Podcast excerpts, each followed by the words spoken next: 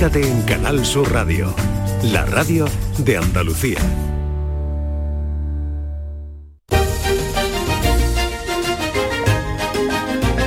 En Canal Sur Radio, Días de Andalucía, con Carmen Rodríguez Garzón.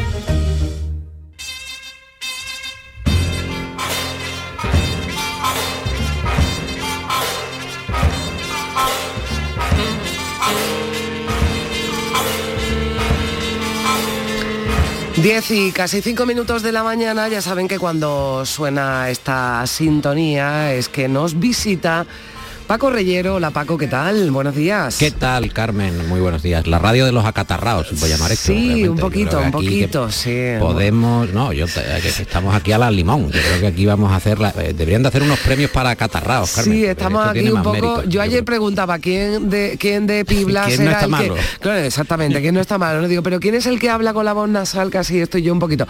Te digo una cosa, en Paco estoy mejor, ¿eh? que ayer estaba ayer además y pido disculpas también a los oyentes, pero yo creo que tampoco les suena raro porque quién no tiene alguien en su casa con un catarro.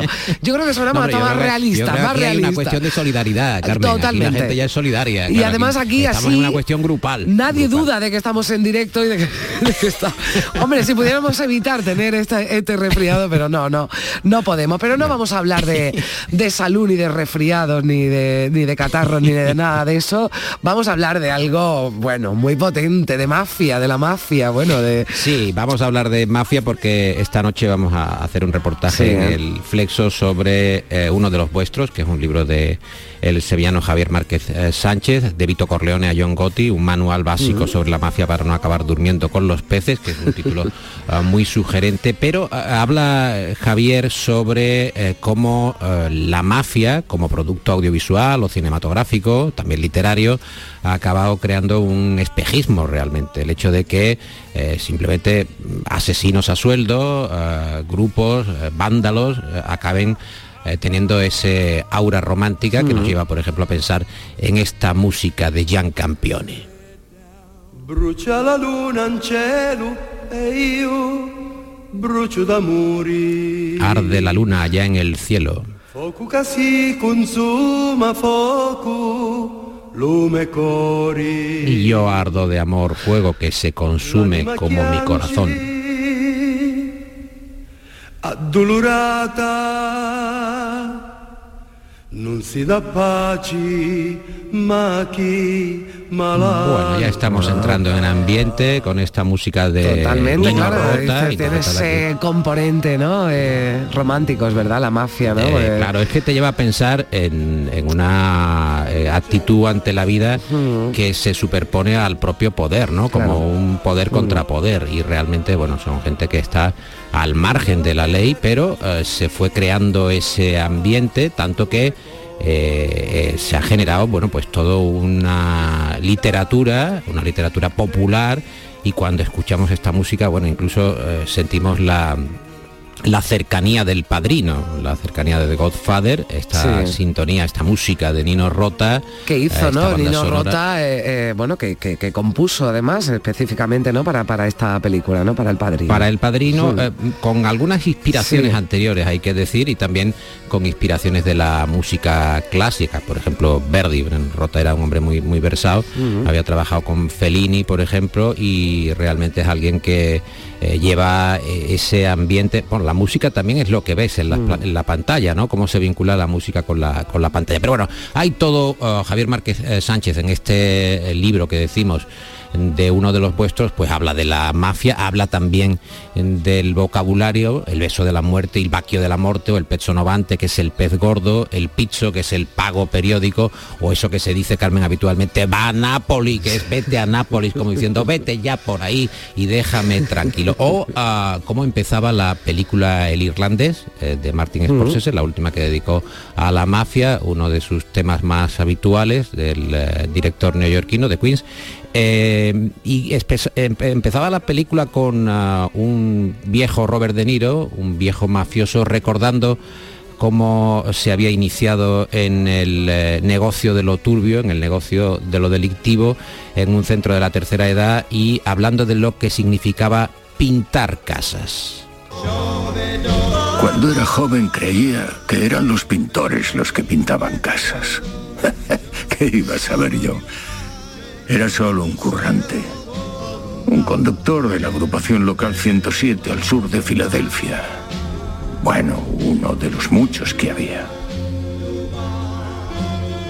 Hasta que dejé de serlo.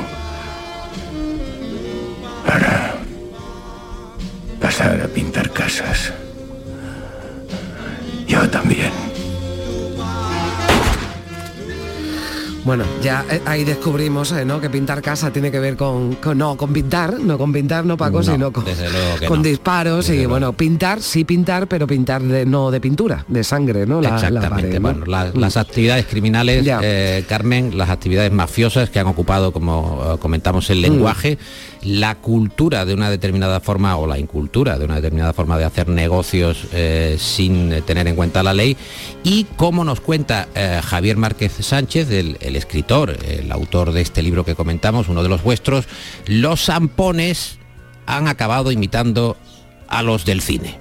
Eh, a raíz del, estreno de, del Padrino hubo muchos, muchos mafiosos que, empezaron a emular a los zampones que veían en la gran pantalla. Esto lo sabemos porque hubo muchos arrepentidos, como se suele denominar a los mafiosos que colaboran con el FBI, que, así lo declararon. Eh, por ejemplo, en el simple hecho de, besarse eh, durante un encuentro como saludo, esa cosa tan mediterránea que tenemos, al parecer no era cosa tan habitual, pero sin embargo ellos comenzaron a, a, incorporarlo en su día a día. También toda esa gesticulación tan tradicional y italiana empezaron, al parecer, según estos, estos arrepentidos, empezaron a, exagerarla. Querían ser, por una manera de decirlo, querían ser más italianos que nadie. Precisamente porque, eh, ahora hablaremos de ello, porque la trilogía del padrino no solo hablaba sobre la mafia, no solo hablaba sobre la mafia italoamericana, hablaba también y mucho y de manera muy profunda sobre la sociedad italoamericana. Sobre la familia, ¿no, Paco? La familia. La familia. Fíjate tú que en esto de las costumbres, cómo se ha vinculado una costumbre con otra, esto de que los ampones, los mafiosos, acaben imitando a la gente que sale en la pantalla, que es el mundo al revés. Fíjate, claro, ¿no? no es una película inspirada en la mafia, sino la mafia inspirada en la película. La, gente quiere ser, la gente quiere ser Marlon Brando, la gente quiere ser Al Pacino, la, gente, quiere ser Robert De Niro, ¿no? Es una cosa verdaderamente paradójica, pero el eh, productor lo cuenta muy bien Javier Javier Sánchez esta noche en el Flexo. Eh, el, direct, el productor del Padrino, Robert Evans, eh, le decía a Coppola, oye, yo quiero que esto tenga más ambiente mafioso, que la gente coma más espagueti, que, haya más gente comiendo espagueti. Bueno, comer espagueti no es necesariamente delictivo, pero no, claro, al final se ha vinculado tanto que ha habido esa cadena, la mafia, ¿no? De, pizzería o de comida italiana, que, bueno. Bueno, y que tuvo, que además eh, eh, se, metió, ¿no? En un, en un bueno, hubo ahí un, juicio, incluso, sí, una,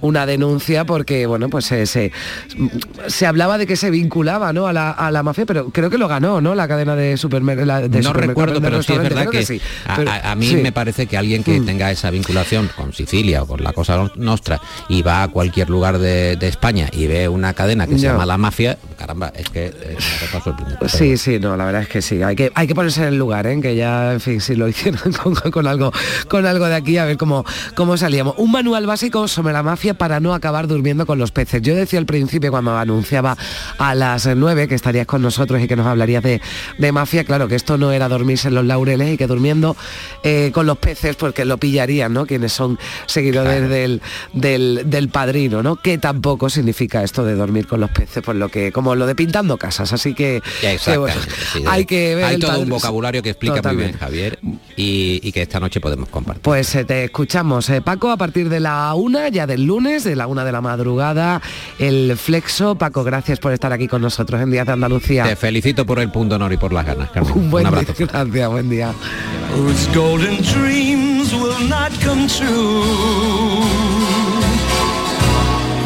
En Canal Sur Radio, Días de Andalucía, con Carmen Rodríguez Garzón.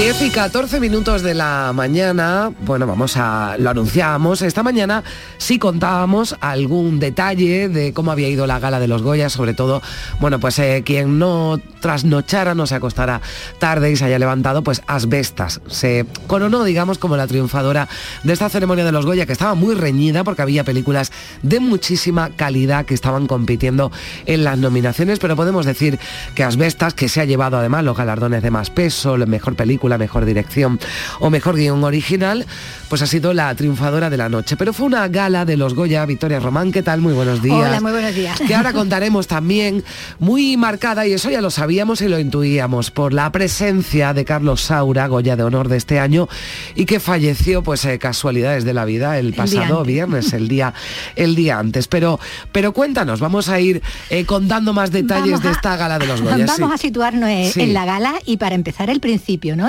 Y se abría así, mira.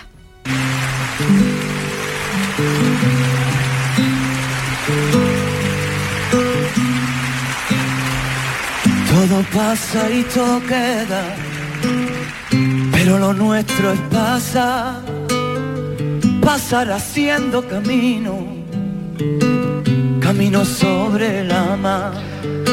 Manuel Carrasco, yo creo que esta canción no estaba preparada, pero se la prepararon para abrir la gala Claro, y recordar a Saura. que ¿no? hacer cambios, Sí. se tuvo que modificar Sí. y de hecho hasta el orden, ¿no? Como vamos a ver, eh, Manuel Carrasco, lo novense, abría la gala con estos versos de, de Machado, acompañado además a los coros con varios de los artistas que después entregarían Sí. los galardones. Así que el andaluz abría la edición de nuevo en Sevilla, ¿no? De estos premios, en la que esta vez, eh, como decías, ¿no? Triunfaba la película Vestas, la gran competidora Ujú. del andaluz Amo de los 77, que bueno, que no obstante no salió mal parada. No, no salió mal, pero claro, bueno, nosotros queríamos los mejores premios para Modelo 77 para Pero al Alberto final, bueno, Rodríguez. bueno, lo tenía, lo tenía Sí. complicado con, con ese adversario. Eh, empezaba por lo que se suele dejar para la mitad de la ceremonia, que es la entrega del Goya de Honor. Mm. Sí. Eso habitualmente es más avanzada la ceremonia cuando, cuando tiene lugar, pero este año eh, el Goya de Honor se convertía en homenaje póstumo, ¿no? Como decimos, a- ante la muerte de- del cineasta aragonés, la víspera justo de, de la gala. El reconocimiento a su legado habría, obviamente, esta edición, presentada, recordamos, por Clara, por Clara Lago y por el andaluz Antonio de la Torre, que empezaba, obviamente, también refiriéndose a, a Saura. Solo desde la libertad es posible la creación. Todo lo que no sea eso es censura y lo que es peor, autocensura. Y de eso bien que sabía nuestro maestro Carlos Saura.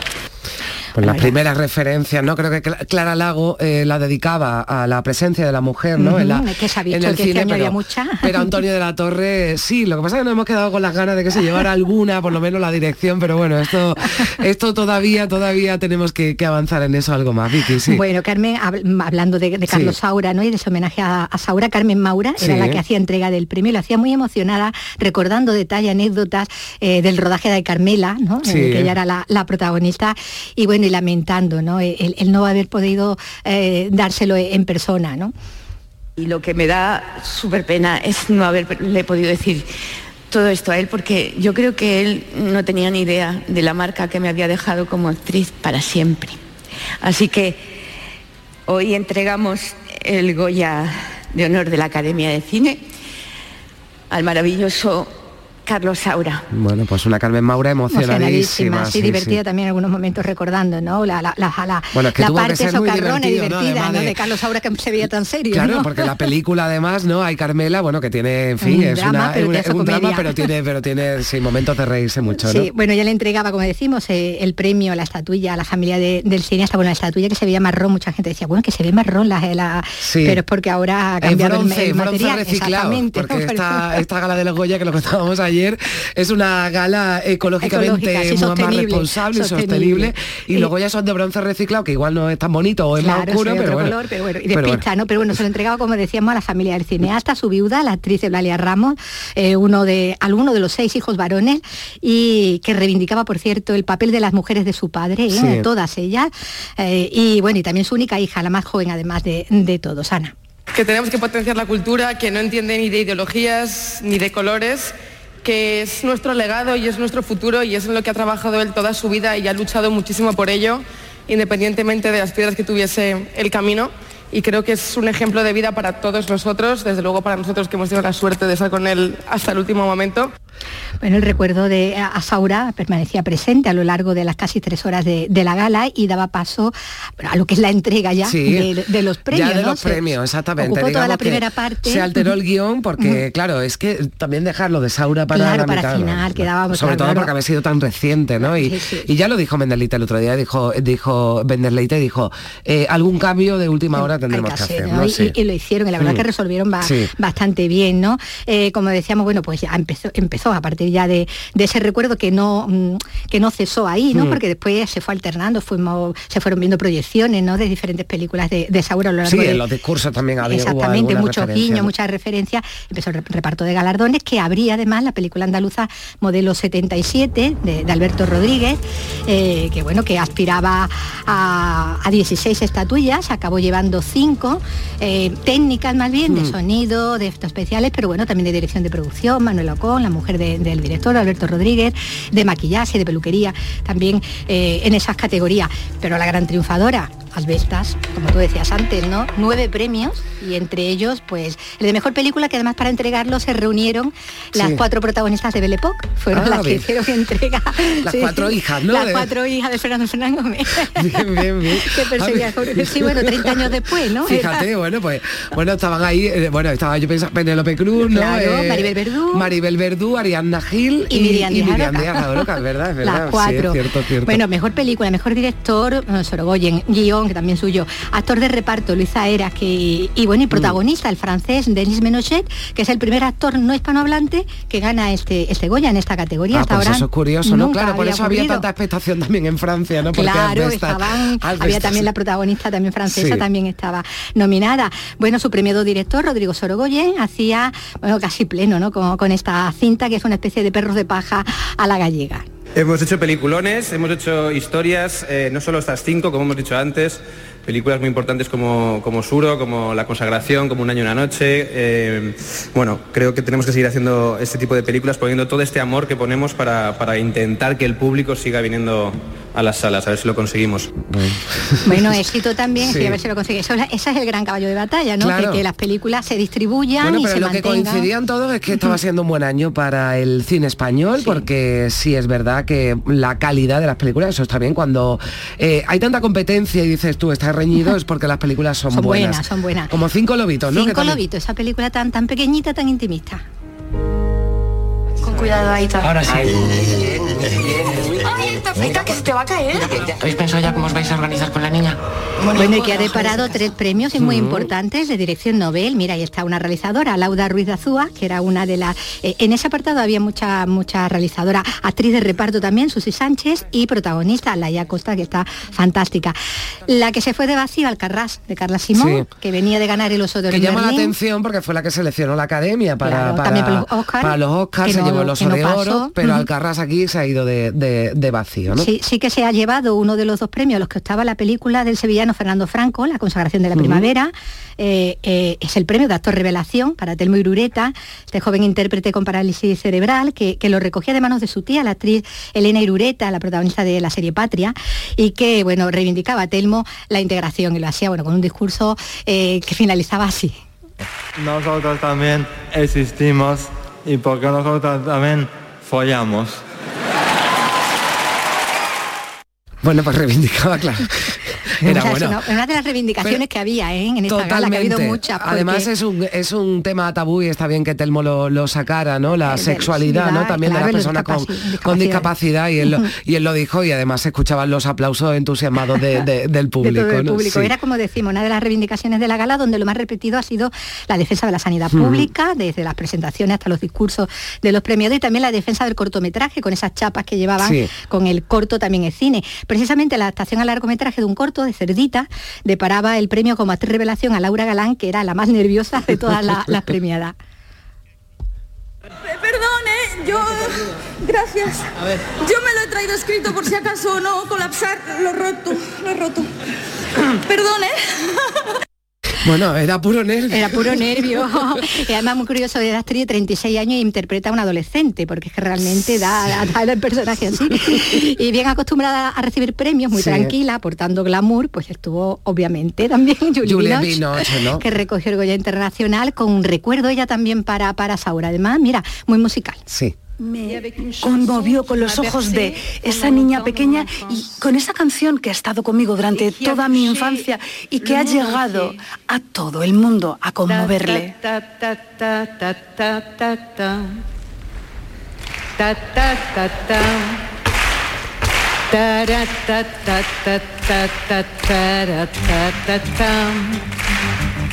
¿Por qué te vas? ¿Cómo sonó en la canción de Janet? Totalmente, entre aplausos. Fue muy bonito ¿eh? lo que hizo Julia Pinos con ese recuerdo, ¿no? Y además, hablando de esa película de, Cría Cuervos, ¿no? De la que forma parte esta banda sonora, este ¿Por qué te vas de, de, Janet?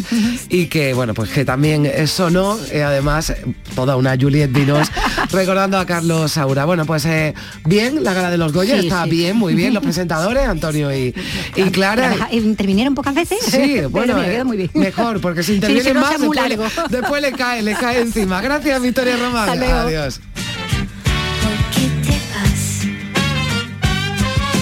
Todas las promesas de mi amor se irán contigo.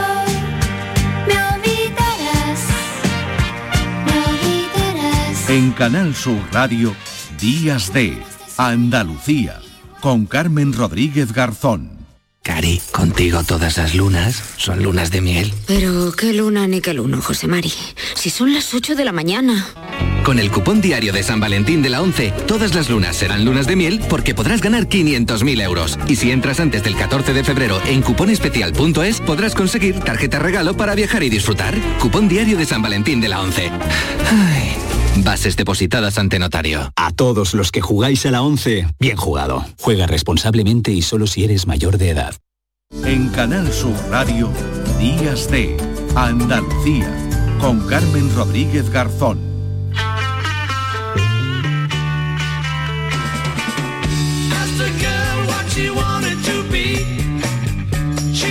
10 y 26 minutos. Enseguida seguiremos hablando de cine porque tenemos nuestra cita semanal con Juan Luis Artacho, aunque ya los Goya le dejaremos, lo dejaremos aparte, le preguntaremos a Juan Luis qué le ha parecido la, la, gala, pero ya anunciábamos al principio que lo que íbamos a hablar era un poco de pastelones, de esto ya de cara a San Valentín. También cerraremos con Lourdes Galvez, con el flamenco. Pero antes...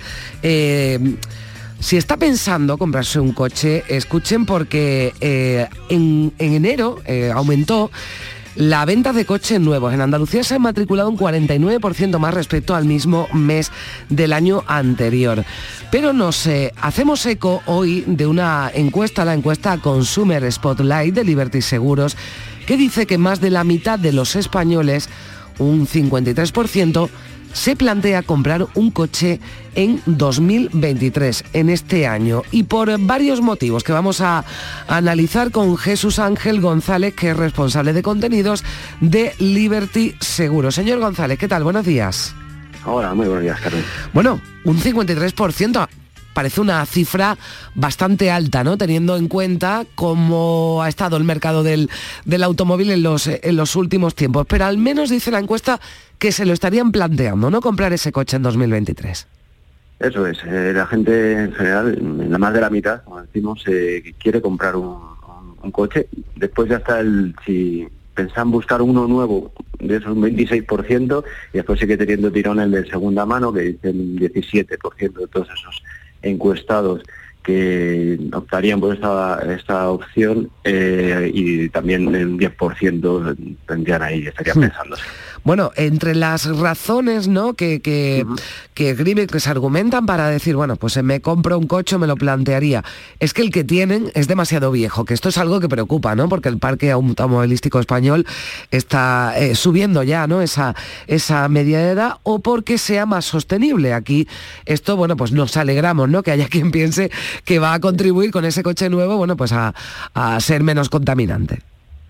Eso es, eh, eh, un tercio, un tercio son los que dicen que el coche es muy muy antiguo y tiene muchos muchos años, según, en este caso no son datos de la encuesta, sino datos de la Asociación Europea de Fabricantes de Automóviles en España, la media de edad de los coches eh, de antigüedad es de 13 años. a ver, no es súper alta en España con respecto a Europa, en Europa también son, son de 12, pero bueno, esto al final lo que demuestra es que tienen muchos años y cuanto más años tiene, pues más contaminantes y menos menos seguro y también tiene un mayor gasto, lógicamente, de combustible como de mantenimiento y reparaciones. Eso nos lleva a que ese 30% también quieran cambiarlo por uno más sostenible y que un 21% de los encuestados en esta, esta encuesta que hemos hecho dice que cambiaría porque quiere menos combustible y que además tenga menos gastos de mantenimiento. Claro, cuanto más antiguo el coche, más gasto y más, y más cuesta, ¿no? O más, o más habitualmente lo, lo, lo llevamos al, al taller. Claro, eh, si preguntan, ¿no? Cuando preguntan eh, si se plantea adquirir un vehículo eléctrico, un vehículo híbrido, eh, hay quien esta opción la descarta, ¿no? Y es por una cuestión económica. Sí, más de la mitad, ¿no? el 54% en este caso eh, dicen que es porque sería piensan que son demasiado aún demasiado caros. Y, después del hecho de que sean demasiado caros hay gente que piensa oye todavía no está bien desarrollada la infraestructura de puntos de carga que, tenemos en, nuestro país y, que no puede instalar o no quiere instalar ese punto de carga en, en sus viviendas. En este caso son un, un 31% y ya como el cuarto, digamos el cuarto punto es que eh, mucha gente piensa que no son vehículos eh, propios para largas distancias, sino más para las cortas. Aquí vemos diferencia entre hombres y mujeres. Eh, piensan más los hombres que no son para las largas, más la- las mujeres les da un poco más igual, solo un 22% piensan en ese sentido. Pero vamos, son los cuatro principales motivos por los que le- cuando se le pregunta a la gente, dice, oye, pues no, no optaría por comprar un coche eléctrico o uno híbrido. Claro, eh, eh, bueno, esta tendencia nos dice que la, situación, no sé si lo entienden así, con el estudio eh, puede cambiar, ¿no? Y podemos encontrarnos con que va a haber algún movimiento más del, mercado automovilístico. Bueno, realmente lo que el análisis un poco vamos a hacer de Liberty con esta, esta encuesta es reforzar algunas tendencias veíamos en el pasado, vemos que está sucediendo, que es cómo la movilidad se está transformando. Cada vez hay menos coches en propiedad y se, porque la economía colaborativa nos ofrece nuevas, nuevas soluciones.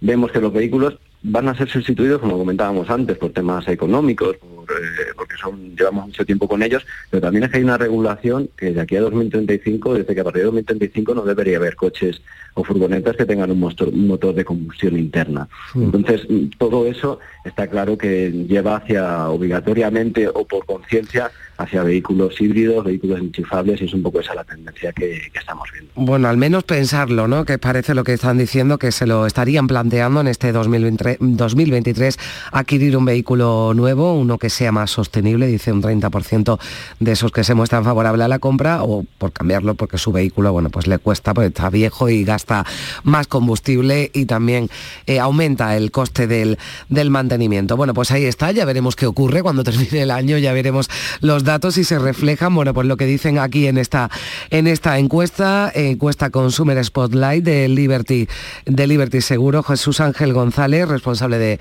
de contenidos de, de Liberty. Muchísimas gracias por estar con, con nosotros. Un saludo. Nada, muchísimas gracias a vosotros. Un saludo.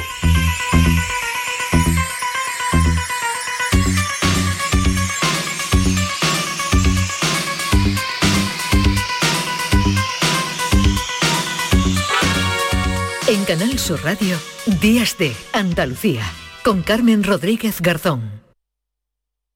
La radio de Andalucía está en Canal Sur Sevilla. Villanueva del Ariscal, pueblo con una gran tradición vinícola, celebrará del 17 al 19 de febrero sus séptimas jornadas enoturísticas. Disfrutarás de visitas gratuitas a sus bodegas, concurso de tapas y mosto, encuentro de manga y videojuegos y actividades de ocio para toda la familia. Ven a Villanueva del Ariscal del 17 al 19 de febrero. Te esperamos. Este lunes, a partir de la una de la tarde, llega el análisis de la actualidad en la jugada de Sevilla de Canal Sur Radio. En directo desde el restaurante La Coartada en la Plaza de Cuba número 2. La Coartada, el restaurante de moda en Sevilla con el mejor ambiente de la ciudad y una comida espectacular. La radio de Andalucía es Canal Sur y estará siempre donde estés tú. Canal Sur Radio Sevilla. Días de Andalucía. Con Carmen Rodríguez Garzón. Canal Sur Radio. Tostada con aceite y cine.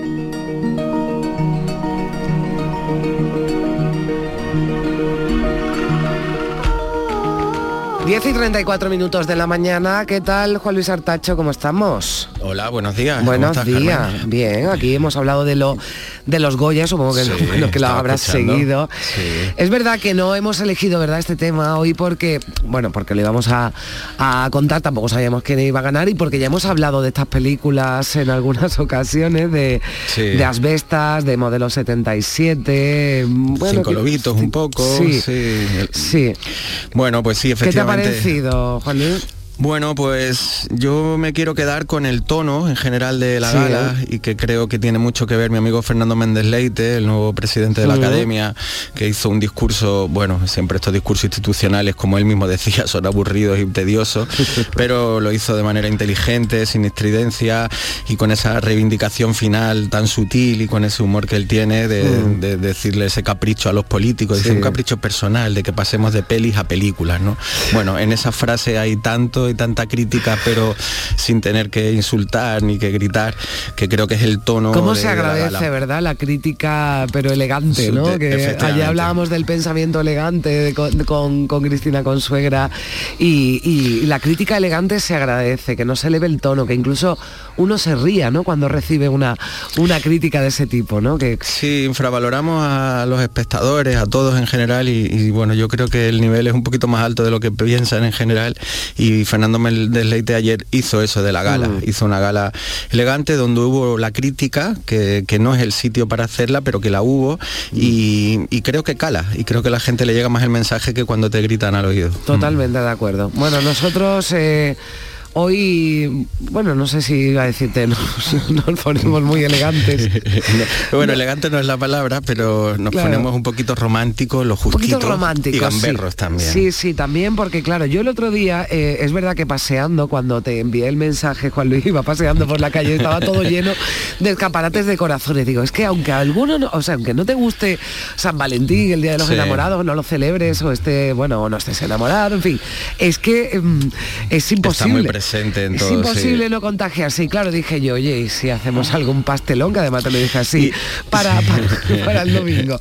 Bueno, está bien reivindicar lo que es la, la comedia romántica, Sí. ahora vamos a hablar de algunas muy diferentes, Sí. pero la comedia romántica que está en desuso. En los años 90 era el boom de todo Mm. lo...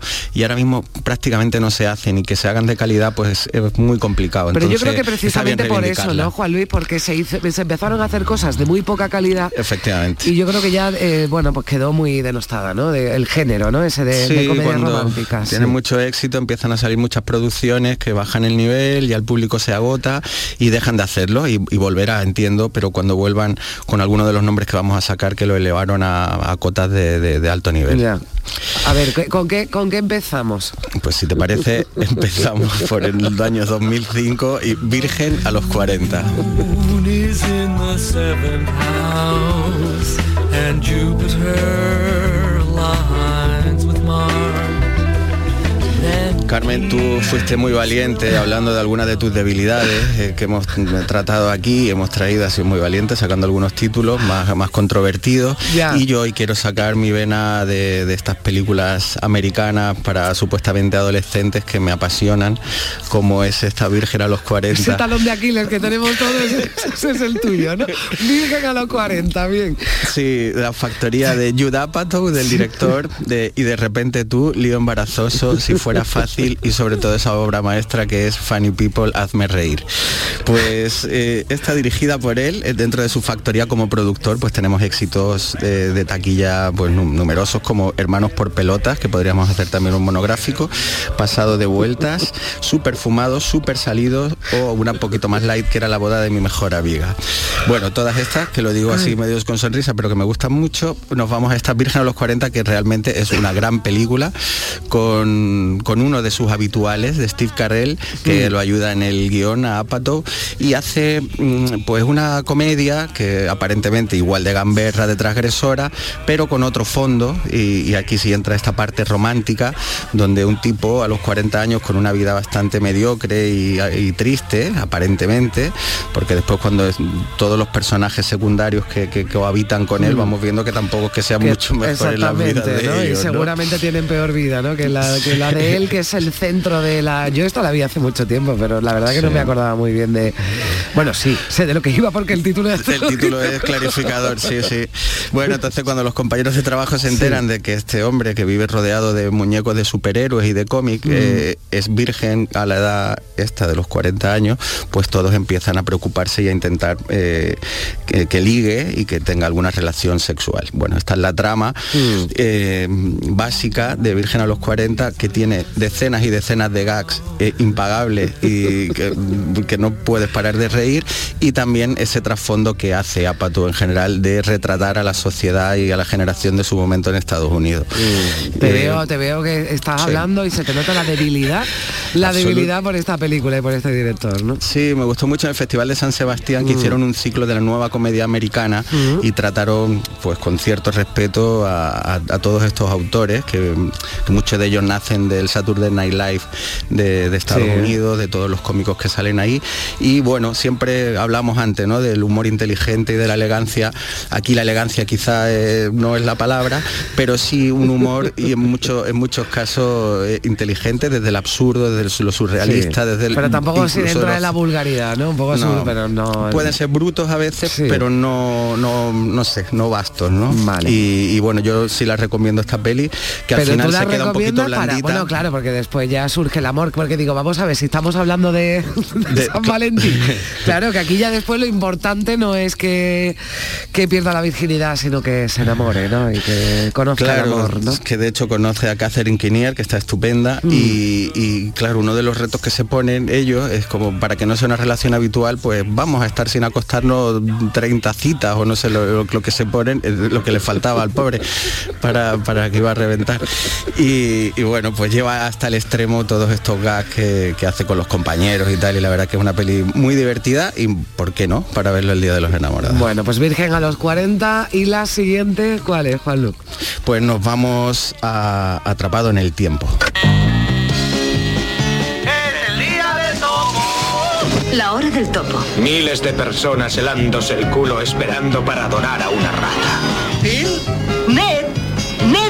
¡Ned! ¡Ned Ryerson hizo el truco del ombligo silbador en el concurso de talentos de la escuela! ¡Bing! ¡Bing! ¿Va a marcharse hoy, señor Connors? Las probabilidades de partir hoy son del 100%. Bueno, Estoy pues. Estamos ya en un clásico moderno del año 93, esta película de Harold Ramis que creo que conoce prácticamente todo el mundo. Sí, el otro día hacía yo una referencia que hablábamos de la cigüeña y decía que nosotros tenemos la cigüeña y ellos tienen la marmota como esta película, Sí. ¿no? Que, que- bueno, muy divertida, una película muy divertida, ¿eh?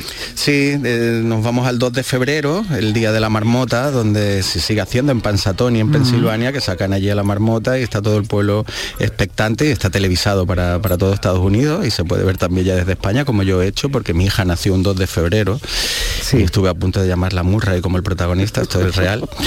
Pero sí, sí, sí, es cierto. Eh, y, y entonces ellos, a raíz de este evento tan pequeñito y tan raro, donde sacan a una marmota para ver si el invierno se acaba antes o después, pues Harold Ramis, director de una terapia peligrosa, Mis dobles, mi mujer y yo, etcétera, etcétera, hace con Bill Murray y Andy McDowell una de las últimas grandes comedias románticas o comedia metafísica o Mm. comedia de ciencia ficción o como quiera llamarlo, una película con un guion maravilloso, donde un hombre se queda atrapado en ese día y tiene que repetirlo una y otra vez. Y entonces ahí hay muchas preguntas, porque claro, ¿qué haríamos nosotros eh, cada vez que nos equivocamos? ¿Cómo lo corregimos? Etcétera, etcétera.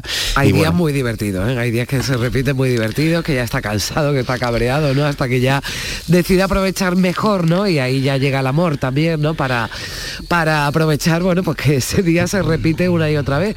Que se llama Sí. Atrapado en el Tiempo, pero yo creo que todo el mundo le llama a esta película el día de la, de la marmota, ¿no? Bueno, el, el- el título original es eh, Groundhog Day, sí, es el día de la marmota y aquí se llamó pues, Atrapado en el tiempo, pero porque claro, no se conocía esta historia y, y yo creo que utilizaron Claro. otro título. Pero, pero sí, bueno, él, él va repitiendo días, al principio pues empieza a hacer el amor con todas las mujeres del pueblo, al día siguiente se come todos los dulces que puede, al día siguiente se suicida y tal, hasta que un día pues empieza a ver que lo que más le reconforta es ayudar a los demás y a partir de ahí empieza a tener otro tipo de recompensa. Eh, bueno, peli yo creo que ya un clásico moderno que, que Bertrand Tavernier en su libro sobre el- los últimos 50 años del cine norteamericano la ponía como una de sus películas favoritas. Esto no hace que sea mejor, pero No, lo es. será la debilidad de, de- de- de cómo se llamaba. Bertrand Tavernier. Pues sí. claro, pues era su debilidad como, como la, la mía era solo en casa y la tuya virgen a los 40, ya está. Esto, cada uno. Aquí Sí. estamos sacando los secretos de. Bueno, esta, un poquito más que Virgen a los 40, sí se puede poner el 14 de febrero y creo que, que pasa por una comedia romántica de altura y, y que son muchas más películas, no solo una comedia romántica y, Mm. y que se puede ver y disfrutarla. Ahora, la que desde luego esa no falla, si alguien quiere a su pareja, a su amor, o bueno, verla como Mm. quiera, la que no falla para el día de San Valentín, para el 14 de febrero, es la última con la que terminamos. Sí, Notting Hill. Un día, un chico normal y corriente tropezó con una chica mío. y la llevó a su casa. El baño está arriba. ¿Qué tiene eso de particular? Que ella no era una chica normal y corriente. Era Anne Scott, la estrella de cine más famosa del mundo. ¡Ana Scott! ¡Ana Scott! ¿Ana Scott? Hola, Ana. Jope, es ella. Es una persona un poco peculiar para una relación sentimental. ¿No será Fergie? Yo vivo en Notting Hill y tú Carmen, yo creo que, que nos vamos a un- otro clásico moderno que me, me gusta traerlo porque me parece una película estupenda. A mí también. que va pasando el tiempo y, y va quedando mejor por lo que decíamos, porque no es tan fácil hacer una comedia romántica de calidad y aquí se dan todos los elementos. Los actores están muy bien, Mm. el guion, eh, que es de Richard Curtis, que al igual que Apatow tiene su propia factoría. Recordemos Mm. que él está en, involucrado en Cuatro bodas y un funeral, una predecesora clara Claro. de, de esta, De esta también en Los Factually, y son pelis que va pasando el tiempo y, creo que se van viendo mejor, porque aparentemente son películas con muchos clichés, con muchos tópicos, pero que funcionan y que te dejan siempre una sonrisa, un buen cuerpo, y eso no es fácil de conseguir. Yo ese Y- momento en el que Julia Robert o Anna Scott no llega a, a la casa ¿no? de los amigos, o sea, me parece, me parece tan divertido, o sea, la reacción ¿no? de, de un grupo de amigos normales cuando aparece Una una estrella de, de Hollywood, ¿no? o el compañero ¿no? de, de Hugh Grant, ¿no? el compañero de, de piso, ¿no? que Sí, bueno, que son personajes además que, bueno, actores, ¿no? que también vemos en, en Cuatro bodas y un funeral, muchos de, muchos de ellos y que, y que están fantásticos ¿eh? en esta, en esta comedia, la verdad es que sí. Sí, Roger Mitchell, que es el director, Mm. ha hecho películas también de, de- de este corte como Le Weekend, que no Mm. funciona tan bien, o Morning Glory, que está bastante bien. Esta película me gusta mucho. Y recientemente ha hecho El Duque. Eh, bueno, una- un director inglés de, de recorrido, y ya te digo que se juntan aquí como muchos, muchas personalidades y confluye muy bien en una peli que, que- que, como digo, se sigue, sigue creciendo, que tiene gags estupendo y, Mm. que, y que tiene un guion muy redondo, porque este Richard Curtis la verdad que, es que escribe muy bien y aunque parezca mm, más, más boba o más pastelosa, de, mm, yo creo que no lo es, que tiene que tener unos ciertos clichés para que funcionen, pero que la película se ve una película entretenida y me parece bastante inteligente. Eso sí, Hugh Grant hace de Hugh Grant. Eso ahí no. Pues Hugh Grant ha ido envejeciendo también, como yo creo que les pasa a También, muchos actores también, bien. Y últimamente ha hecho algunas cositas que él está bastante interesante. Pero es verdad que, que más jovencito tiene demasiados tics y quizás sea lo más pobre de todo. Mm. Si te ponen una imagen de Hugh Grant de esas películas, ¿no? Hablo de la época de Notting Hill, en cualquier película te ponen 30 segundos y yo igual me cuesta si no veo al, compañero de reparto, de Es muy reparto, bu- ¿no? Sí. Es muy bonito que Julia Robert pueda enamorarse de él. Eso también da esperanza a todos, eh, Carmen, para, Sí, ¿no? para Bueno. ilusionarnos. Bueno, Ana Scott, no Julia Robert, pero es la que se enamora en esta historia. Bueno, pues hoy, bueno, tampoco eran tantos pastelones, ¿eh? No, no eran bien, tantos. estaba bien, nos podíamos haber, todavía podíamos haberlo hecho peor. Muchísimo peor. Pero bueno, no, íbamos a sacar algunos clásicos, Sí. pero ya lo hemos utilizado otras veces, como The Shop Around the Corner, de Lubitsch, etcétera, Sí. etcétera, películas más canónicas de, de este tipo de, Nah, pero de tú- días. Cuando yo te lo, te lo pedí, tú sabías que yo quería un puntito divertido. Ya seguro que ya Sí. la, el- el- bueno, la próxima semana ya, ya veremos de qué, de qué hablamos, pero tendremos no. Seguro Mm. que sí. Bueno, pero siempre algo, algo para reírnos, que nosotros nos reímos y eso Por supuesto. seguro que se agradece. Juan Luis Artacho, gracias. Gracias, un beso. Buena Buen semana, adiós. En Canal Sur Radio, Días de Andalucía, con Carmen Rodríguez Garzón. Sevilla. Canal Sur Radio. Si necesitas un electrodoméstico, ¿por qué pagar de más en grandes superficies? Ven y paga de menos en Tiendas El Golpecito. Tus primeras marcas al mejor precio y una selección de productos con pequeños daños estéticos con descuento adicional y tres años de garantía. Tiendas El Golpecito. Ahorra hasta el 50% en tus electrodomésticos. 954-100-193 y tiendaselgolpecito.es. Estás estupenda. Gracias. Medicina estética en Clínica Doctor Ortiz. ¿Tu hermana y tu hermano también? Ellos cirugía plástica en Clínica Doctor Ortiz. ¿Y el pelo de tu marido? Ah, injertos capilares en Clínica Doctor Ortiz. Ahora en Clínica Doctor Ortiz ampliamos servicios. Ginecología general, funcional y oftalmología. Seguridad, confianza y satisfacción de nuestros clientes. En Canal Sur Radio, Días de Andalucía. Con Carmen Rodríguez Garzón. Compás.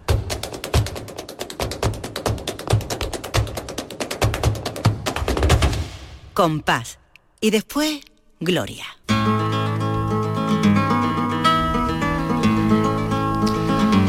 Once minutos para las 11 de la mañana, o sea, nos acercamos ya al final del programa y como siempre, para despedirnos, saludamos a Lourdes Galve. Hola Lourdes, ¿qué tal?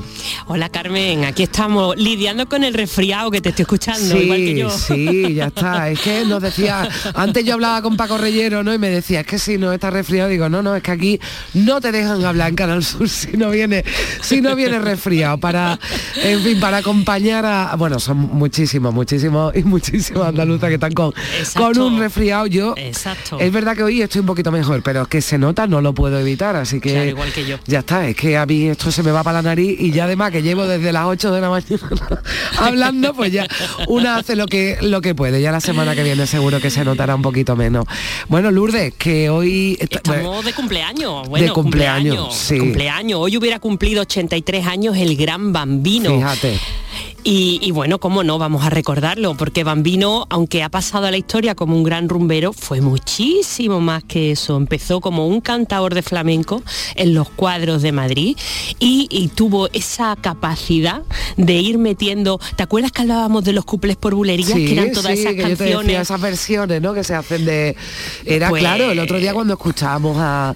eh, bueno, que A estaba- Fernanda, que a estábamos Fernanda cantando en Se le Utrera, rompió el amor. precisamente, ¿no? Y Claro. canta- exactamente, ¿no? Es que estaba yo pensando, digo, Fernanda, digo, bueno, de Utrera, como digo que llevamos dos, dos semanas que tienen que estar De los de Utrera no. encantados con nosotros. Exacto, exacto. Pues, pues Bambino yo diría que era uno de los reyes del cuplé por bulería. Y lo de Bambino venía por esta canción. Vamos. Y el ritmo que yo les traigo no es de la China ni del Japón. Y ahora yo les demuestro que es una herencia de faraón. Hay las niñas de media Europa que ya están hartas de mambo y tuí. Me piden hasta la ropa como recuerdo diciendo así. Ay, bambino picolino. Tienes el color cetrino de la gente canastera. Qué voz más bonita tenía Bambino. Verdad, qué, qué claridad de voz, que a mí, me- a mí además es que tan, tan personal, tan identificable, ¿verdad, Lourdes? Exacto, y ese tipo eh, de compás, porque Mm. como estamos diciendo, es que tenía unas cualidades innatas de cantador, ¿no? Una voz perfecta, tenía los conocimientos y además tenía un compás eh, eh, de estos que salen solo como respirar. Exactamente. Entonces, pues, bueno, pues triunfó en Madrid porque él, eh, esta, esta canción que la cantaba en su adolescencia, cuando empieza a actuar por, por la provincia de Sevilla, Sí. pues le da, digamos, el, el nombre artístico y eh, lo contrata el torero gitanillo de Triana, que era el, el yerno de Pastora Imperio y tenían Mm. un tablao en Madrid, el duende, y lo contrata para su tablao. Y allí, bueno, pues eh, se hace una figura, además era un artista de artistas, porque nos contaba, por ejemplo, Camarón de la Isla, que cuando terminaban en los respectivos tablaos donde trabajaban los artistas, como el propio Camarón, se iban a escuchar a Bambino a- al tablao en el que estuviera trabajando, porque es que le gustaba, incluso decía que quien más y quien menos de estos artistas le había robado algo. Algo Es le había copiado, ¿no? Algo- cogido por lo algo. menos había inspirado, ¿no? El bambino, ¿no? Exacto, exacto. Y, y bueno, tenemos también este eh, precioso bolero por bulería que suena así. Soy ese vicio de tu piel que ya no puedes desprender soy lo prohibido.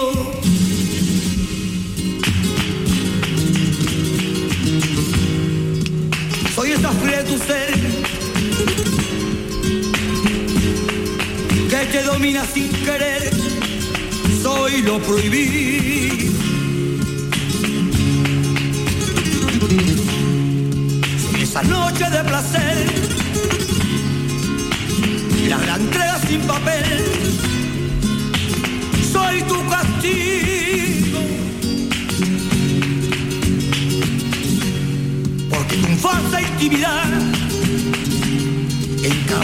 Que le sueñas conmigo.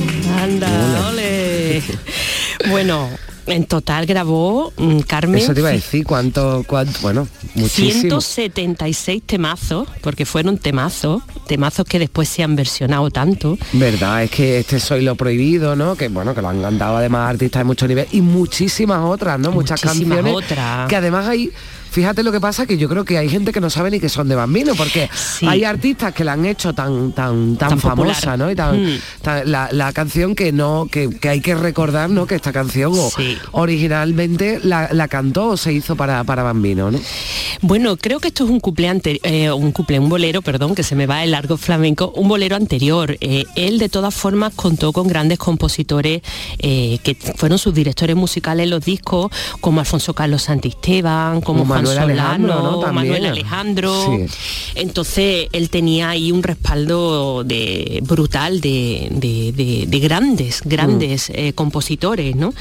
Y, y luego pues él tenía ese sello personal tan inconfundible que eh, esa manera de llevárselo eh, estos temazos por bulerías, por rumba. Que, que bueno, pues que otros artistas los hicieron después. Claro, porque además yo he escuchado, ¿verdad, Lourdes, igual que tú, lo de canta por Bambino. Hombre, claro. Eh, eh, tenemos, por ejemplo, el Procuro Olvidarte, que quizá lo Sí. popularizó Isabel Pantoja, pero Sí. primero lo cantó Bambino. Mm. O en, en los años 90, finales de los 90, el grupo Siempre Así popularizó una ronda entera de Bambino y la gente pensaba que eso era de Siempre Así. Sí, y era de Bambino. va y se me va para volver a volver. Exactamente. Exactamente. Entonces, bueno, es que ha sido, como hemos dicho, pues eso, un artista de artistas, ¿no? Y, y muchos han, han bebido de, de él. Y luego, pues, eh, él... eh, Después de estar en Madrid triunfando muchísimos años, pues a principios de, de los años 90 abandona Madrid, se instala en su pueblo, en Utrera, y bueno pues eh, tiene bastantes reconocimientos Sí. eh, fue homenajeado en el potaje gitano de, de Utrera bueno en el año 75 ya fue homenajeado y eh, protagonizó el Festival del Mostachón de Utrera en el 95 y eh, bueno, mm, recientemente, en el año 21, se ha grabado un documental que fue Premio Carmen, Sí, el mejor documental en sí. Andalucía, Algo salvaje, la historia de Bambino, que lo dirige el onubense Paco Ortiz, y que bueno, es un, un maravilloso eh, documental sobre su vida, sobre eh, eh, la, la trascendencia que tuvo Bambino eh, en sus años dorados, ¿no? ¿Con qué terminamos, Lourdes? Que me tengo que ir también a, a- a Cádiz con el carnaval. Cuéntame. Pues vamos a terminar con una preciosa bulería que quizá no sean de las más conocidas, pero que son preciosas, Carmen. Mis dedos pila bendita de sus ojos. La señal de la cruz con sus lágrimas hice. Se marchaba muy lejos, ay el amor de mi vida, y me quedé sin sus besos, me quedé sin sus besos, perdida. ¿Cómo se llama este temazo? Pues qué bonito y además que hablábamos del amor antes, de esa cercanía de, de San Valentín del Día de los Enamorados y, y Bambino que, que le canta también al amor y al desamor Y al también. desamor, y al desamor, mucho. mucho más al desamor. Mucho, mucho. Lourdes, un besito muy fuerte, que tengas un feliz domingo y una buena semana. En la Otro para próxima ti, semana Carmen. nos escuchamos seguro que ya las dos con una voz un poquito más clarita. Esperemos, Un- esperemos. un beso fuerte. Besazo. Adiós.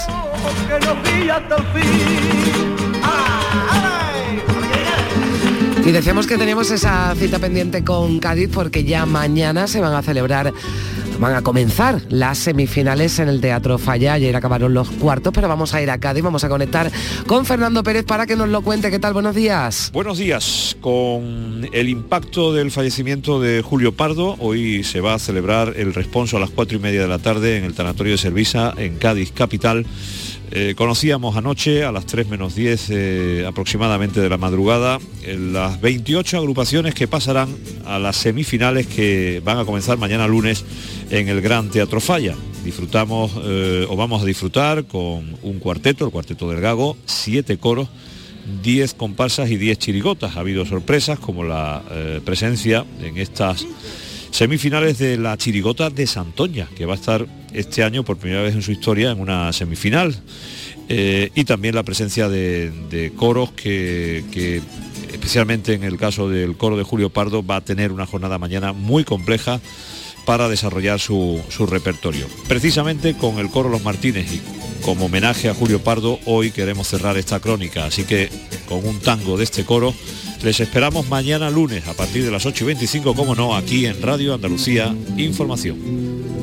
Se lo contaré, ya por fin es el día. Hoy lo siento y le cuento lo que hace tiempo me estoy callando. Pues con ese recuerdo también a Julio Pardo, veníamos eh, hablando desde esta mañana de su fallecimiento, coincidiendo con ese concurso del Carnaval de Cádiz en el Teatro Falla, del que vamos a seguir contándoles todo, como siempre, en Radio Andalucía Información. Aquí en Canal Sur Radio, en Días de Andalucía, nos despedimos hasta la próxima semana. Feliz semana a todos. Adiós. En Canal Sur Radio, Días de Andalucía con Carmen Rodríguez Garzón.